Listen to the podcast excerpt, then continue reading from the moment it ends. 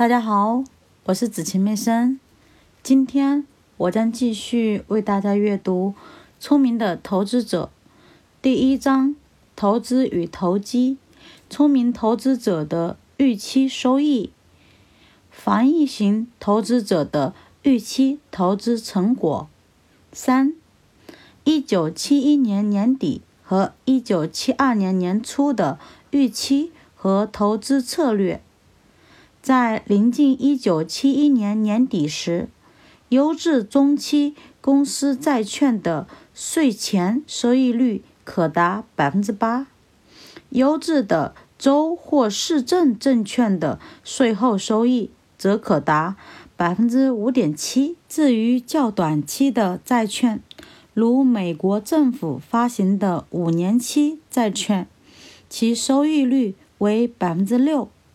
在后一种情况下，债券购买者用不着担心债券市场价值缩水的问题，因为他总是可以确定，在相对较短的债券持有期间到期时，其投资连同百分之六的利息会得到全额偿还。与此同时，一九七一年。道琼斯指数重返九百点时，其成分股的股息率仅为百分之三点五。像过去一样，现在让我们假定，我们需要做出的最基本的投资决策，仍然是如何在高等级债券或其他所谓的现金等价物。和道琼斯成分股之类的蓝筹股之间分配资金。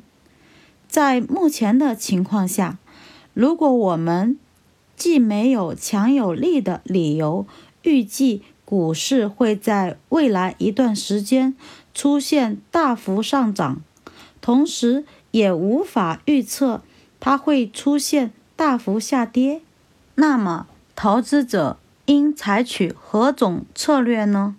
首先，我们要指出，如果不会出现重大的负面影响，防御型投资者可以期望获得百分之三点五的股息收入，外加平均百分之四的股票增值收益。这种增值主要来自于各上市公司。未分配利润的再投资，我们将在以后解释这一点。这样，投资者股票的税前收益率大约为百分之七点五，略低于高等级债券的收益。按税后收益计算，其股票收益率为百分之五点三，与优质免税中期债券的收益相同。与债券相比，股票预期收益率远逊色于我们在一九六四年所做的分析。这是自从一九六四年来，债券利息的升幅远高于股息的增长这一基本事实的必然推论。我们也不能忽略以下事实，即。优质债券的利息和本金偿付的可靠性。要远高于股息和股价增值，因此我们不得不得出以下结论：现在，一九七一年即将结束之时，投资债券显然要比投资股票更为有利可图。如果我们可以确定此结论的正确性，我们将劝告防御型投资者将全部资金投入债券，而不要购买任何股票，直到债券利息与股息的关系发生有利于股票的转变。但是，我们显然不能就此认定今后债券的表现。肯定会好于股票。读者马上会想到，通货膨胀将是一个重要的不利因素。在下一章，我们将根据美国二十世纪通货膨胀的经验，说明在目前的利差条件下，该因素并不支持偏向于股票的选择。但通货膨胀加速的可能性总是存在的，尽管我们认为它还比较遥远。它将使股票资产比固定利率的债券更具吸引力。此外，还有另一种可能性，对此我们同样认为出现的几率不高，即美国企业的利润大增，同时不会出现通货膨胀，从而使未来几年内普通股的价值大幅增长。最后，我们可能会目睹另一种更常见的情况，即在。没有内在价值支持的条件下，股票市场出现巨大的投机浪潮。以上任何一种情况的出现，以及其他我们可能想到的原因，都可能导致投资者后悔把百分之百的资金投入债券，尽管其当前的利率。较股票更具吸引力。因此，经过对以上诸种主要可能性的简要分析，我们将再次呼吁防御型投资者执行同样的基本折中策略，即在把相当一部分资金投入债券的同时，继续保留相当一部分的股票投资。他们仍然可以按对半开的比例来投资这两种证券，或根据其判断将每一种投资的比例限定在百分之二十五至百分之七十五之间。在以后的章节中，我们将对此进行更详细的说明。既然目前股票的收益率，与债券大体相当，那么不管如何，在这两种证券之间配置资金，投资者现在的预期回报率，包括股票价值的增长在内，都不会有多大的改变。根据上述计算，这两部分投资的总体收益率在税前为百分之七点八，在免税。或税后的情况下为百分之五点五。从历史来看，这一收益比防御型投资者过去很多时候的收益都高出不少。与一九四九年后二十年内这一主要牛市时期百分之十四左右的股票回报相比，这一回报似乎并不令人振奋。但我们应当记住，在1949至1969年间，道琼斯工业指数已经上涨了四倍，而公司的利润和红利大约只增长了一倍。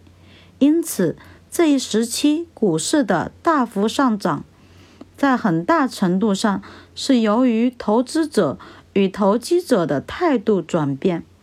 而非公司内在价值的提升。从这个角度看，这种上涨可称之为自我膨胀。在论及防御型投资者的股票投资组合时，我们只列举了道琼斯工业指数的三十只成分股。这样做只是为了方便起见，并不意味着只有这三十只。股票适合人们购买，实际上还有许多其他股票的质量也相当于甚至超过这三十只成分股，其中包括一批公用事业股，它们包含在道琼斯公用事业股指数中。但这里的主要问题是，无论防御型投资者的股票投资组合。如何配置，其总体投资成果都不会有太大的区别。更准确地说，他们的投资顾问都无法确切地预测这些组合会带来怎样的差别。诚然，通过精明或熟练的投资技术进行选股，可以为投资者带来超过市场平均水平的收益。但是，出于某种原因，我们将在别处展开论述。我们并不认为防御型投资者可以获得超出平均数的收益。超出平均数实际上就意味着他们的业绩能够超出自己的整体表现。我们的这种怀疑也适用于那些专门管理的大型基金。让我们通过一个似乎相反的例子说明这一点。在一九六零年十二月到一九七零年十二月之间，道琼斯工业指数从六百一十六点上涨到八百三十九点，涨幅为百分之三十六。但在同一时期，包含更多股票的标准普尔五百指数从五十八点一一上涨到九十二点一五。涨幅达百分之五十八，显然与前者相比，后者是一个更好的购买对象。但是，当时谁敢断言由一堆杂七杂八的股票构成的后一项指数肯定会超越精英荟萃的三十巨头呢？我们坚持认为，所有这一切都证明。人们几乎无法对价格变化，无论是相对变化还是绝对变化，做出可靠的预测。我们将毫不犹豫地重申，因为对这一告诫，如何重申也不过分。投资者不能期望通过买任何新股或热门股。那些被人们认为可以迅速致富的股票，而获得优于平均水平的收益。从长远来看，这几乎无疑会产生相反的结果。防御型投资者只应购买那些长期具有盈利记录和强有力的财务状况的重要公司的股票。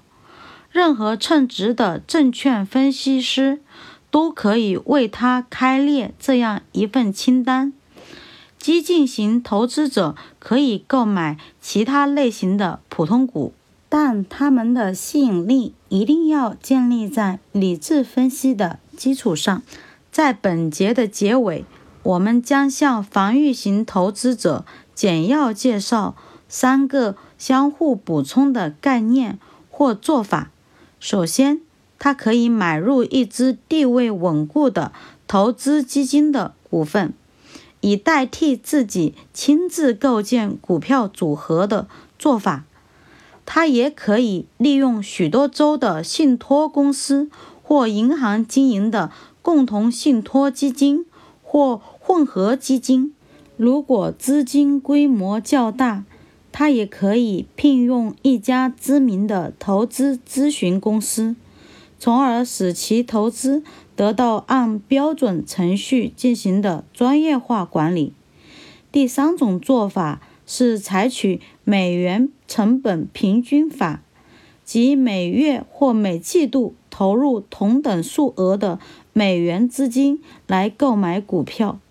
采用这种方法，投资者。可以在市场低迷时买到比市场高位时更多的股票，而且他还有可能为自己所持股份最终获得满意的总体价格。严格的说，这是所谓的城市投资。这种更一般方法的应用，我们建议投资者将其资金投资于。股票的比例限制在百分之二十五至百分之七十五之间，并根据股市的动向进行反向操作。这种策略正是城市投资原理的体现。这些想法对防御型投资者很有益处。在以后的章节中，我们将对此进行更详细的讨论。感谢您的收听，我是子晴妹生，我们下次见。